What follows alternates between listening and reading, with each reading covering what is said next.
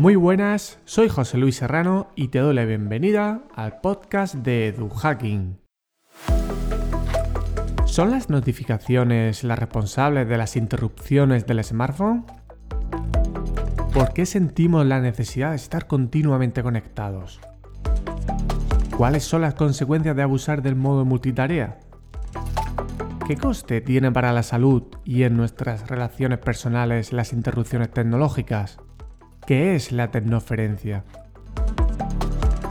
El objetivo de este audio artículo es mostrar que somos realmente nosotros los que podemos y debemos gestionar las interrupciones del, del smartphone. La finalidad es encontrar un adecuado equilibrio que nos permita disfrutar del mundo digital y presencial, ser más productivos y gestionar mejor nuestra limitada energía y atención. Pero ¿quién o qué nos interrumpe?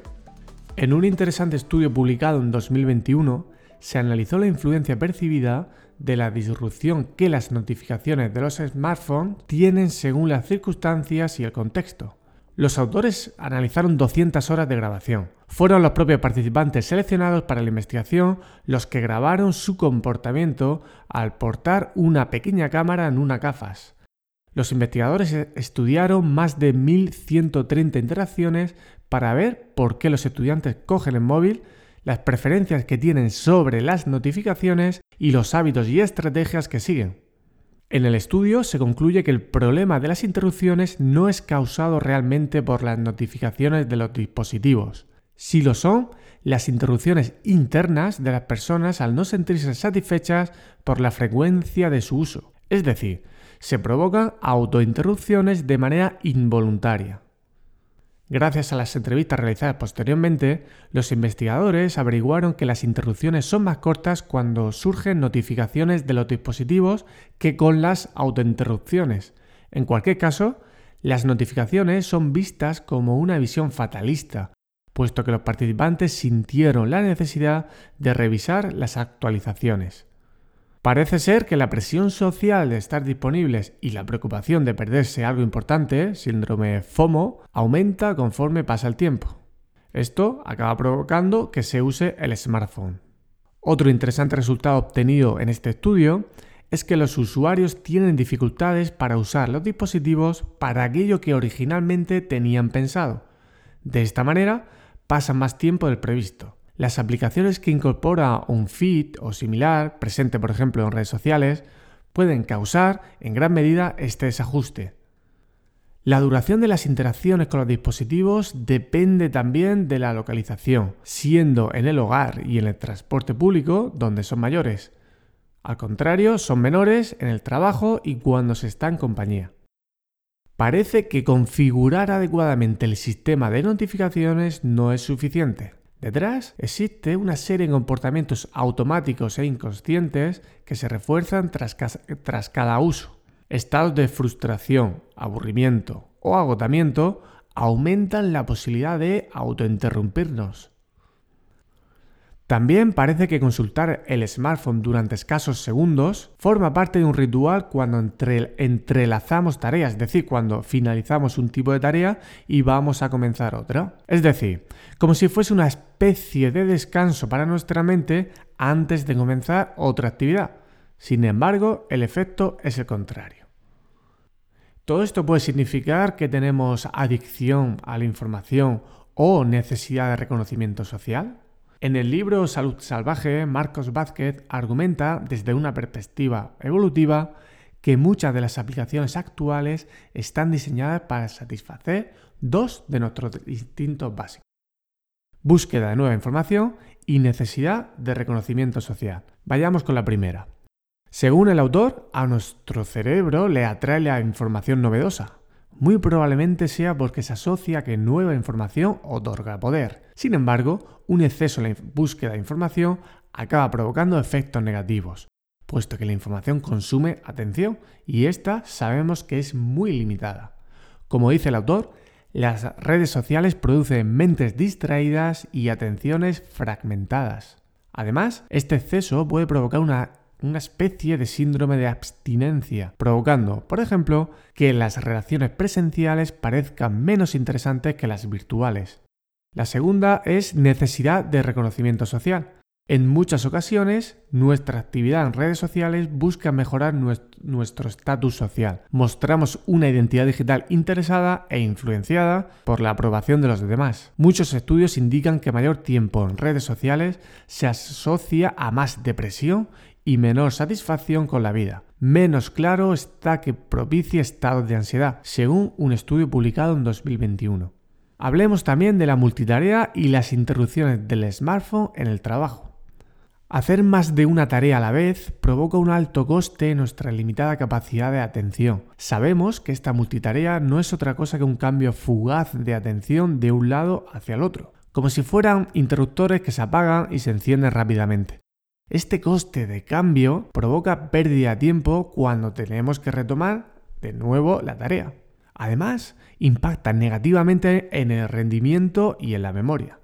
Como sucedía anteriormente, estados de agotamiento influyen negativamente en nuestra capacidad de autocontrol. Esto provoca que cuando más cansados estamos, más vulnerables somos a caer o buscar la multitarea. Por cierto, si tu personalidad es más introvertida que extrovertida, debes saber que tu coste por la multitarea será todavía mayor. Los introvertidos nos solemos concentrar bien y con facilidad en una sola tarea y en entornos poco cargados de estímulos. En el libro de Susan Kane puedes saber más sobre la personalidad de los introvertidos. Tampoco parece una buena idea agotar nuestra capacidad de atención a base de multitarea y con interrupciones en el trabajo para atender asuntos familiares. En un estudio publicado en 2021 se estudió el uso del smartphone en 67 empleados.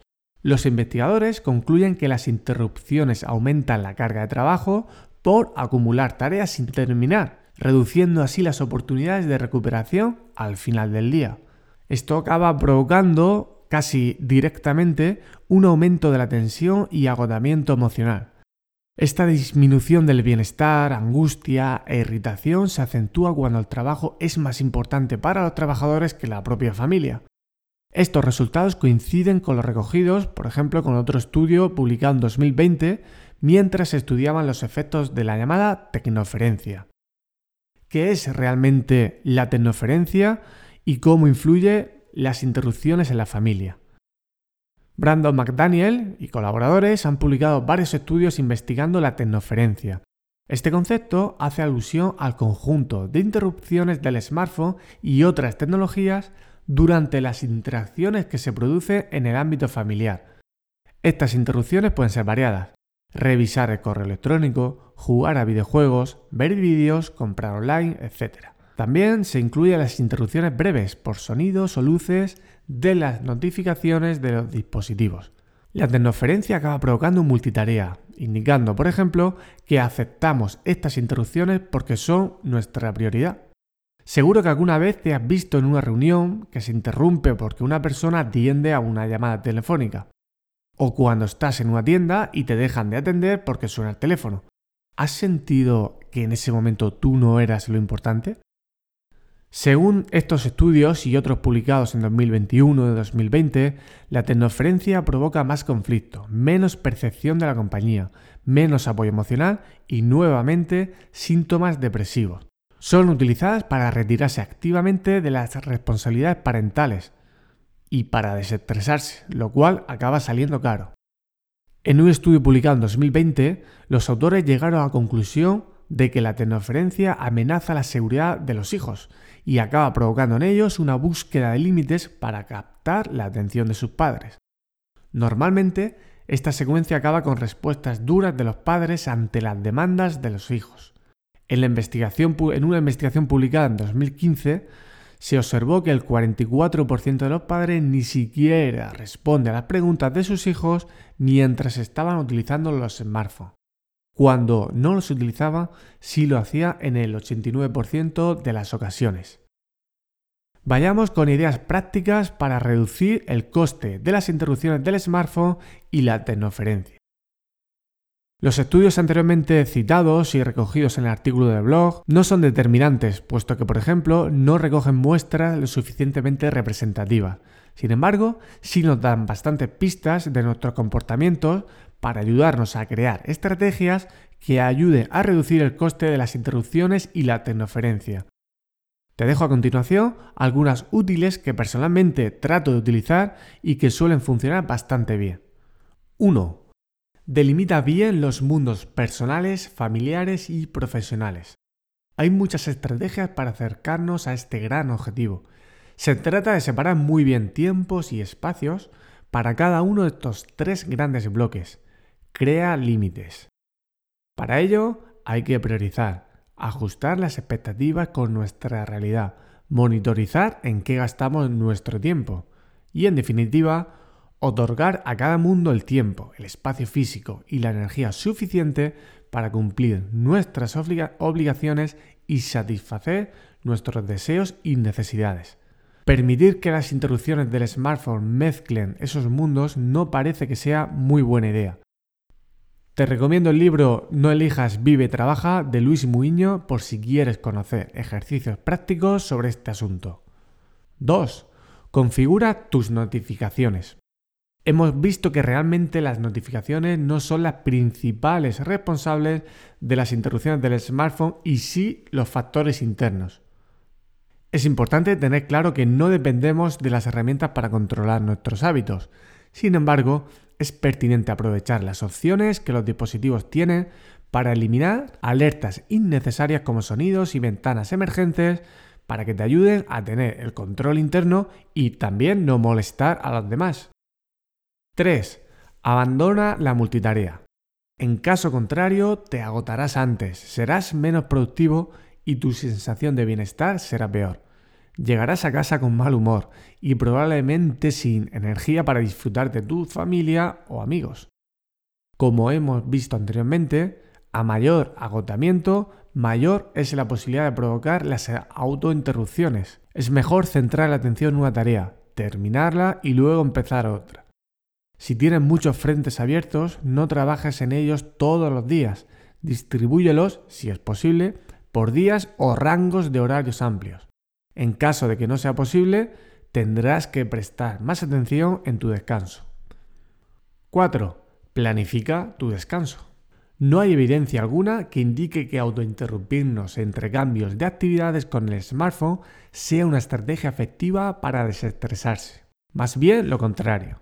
Lo que sí sabemos que ayuda, más allá de una buena alimentación y descanso nocturno, es realizar ejercicio por zonas de naturaleza, unos minutos de meditación o escuchar tu música preferida. Para no llegar al agotamiento emocional es importante incorporar también pequeñas dosis de descanso entre tareas sin el uso de la tecnología. 6, 7, 8 horas de descanso nocturno no son suficientes. 5. Crea hábitos de desconexión y conexión con los demás. No es mala idea fijar horarios y espacios en el hogar y en el trabajo en el que no se utilice el smartphone u otros dispositivos electrónicos. Por ejemplo, es buena práctica desconectar los teléfonos dos horas antes de dormir, no comer con los móviles en la mesa o no atender llamadas mientras estamos disfrutando de una actividad en familia o manteniendo una conversación. A cambio, debe haber espacios destinados para conectarse al mundo digital y satisfacer así nuestras necesidades y obligaciones. Y la última, la número 6, ayuno digital intermitente para encontrar tu equilibrio. Olvida el detox digital sin cambios de hábitos. Alejarte drásticamente de la tecnología de manera puntual te puede valer para tomar conciencia de ciertas cosas, pero si no eliminas hábitos y creas otros nuevos, no te servirá para mucho más. El objetivo es adaptarnos al mundo digital y hacer ajustes con cambios sostenibles en el tiempo. El mundo digital no está hecho todavía para cerebros sapiens. Ten paciencia y no los satures. La finalidad de hacer ayunos digitales intermitentes es concentrar en determinados momentos el uso de la tecnología, incorporando pequeños y grandes descansos en su uso. En resumen, una vez más, el smartphone puede ser una excelente herramienta según los hábitos de uso que nosotros decidamos. Luis Muiño recoge en otro de sus libros, concretamente en La mente del futuro, que saber que estamos escapando temporalmente del mundo real y tener el control para poder regresar a él es una parte fundamental de nuestra relación con el mundo de las máquinas. Las autointerrupciones, interrupciones del smartphone y la tecnoferencia nos pueden provocar serios problemas profesionales y personales. Nuestra salud puede empeorar lentamente y de manera casi silenciosa, provocando un mayor agotamiento emocional, síntomas depresivos, peor rendimiento cognitivo y, en general, peor percepción de bienestar general. Para aprovechar los efectos positivos, es necesario tomar el control interno y crear hábitos saludables para encontrar un balance entre lo digital y la presencialidad física y mental. Espero que te haya gustado este audio artículo. Ya sabes que en las notas del episodio tendrás el enlace directo al artículo publicado en joseluisserrano.net y también podrás ver en ese artículo publicado en el blog las referencias a los estudios que he ido citando en este episodio. Además de que te haya podido gustar, espero que pongas en práctica alguna de las estrategias que he comentado para que realmente sea efectivo el tiempo de haber escuchado o leído este artículo. Cuídate mucho y hasta dentro de dos semanas, en la que por cierto tendremos un episodio también relacionado con el bienestar. Hablaremos con Aida Cano sobre la ansiedad y la evaluación.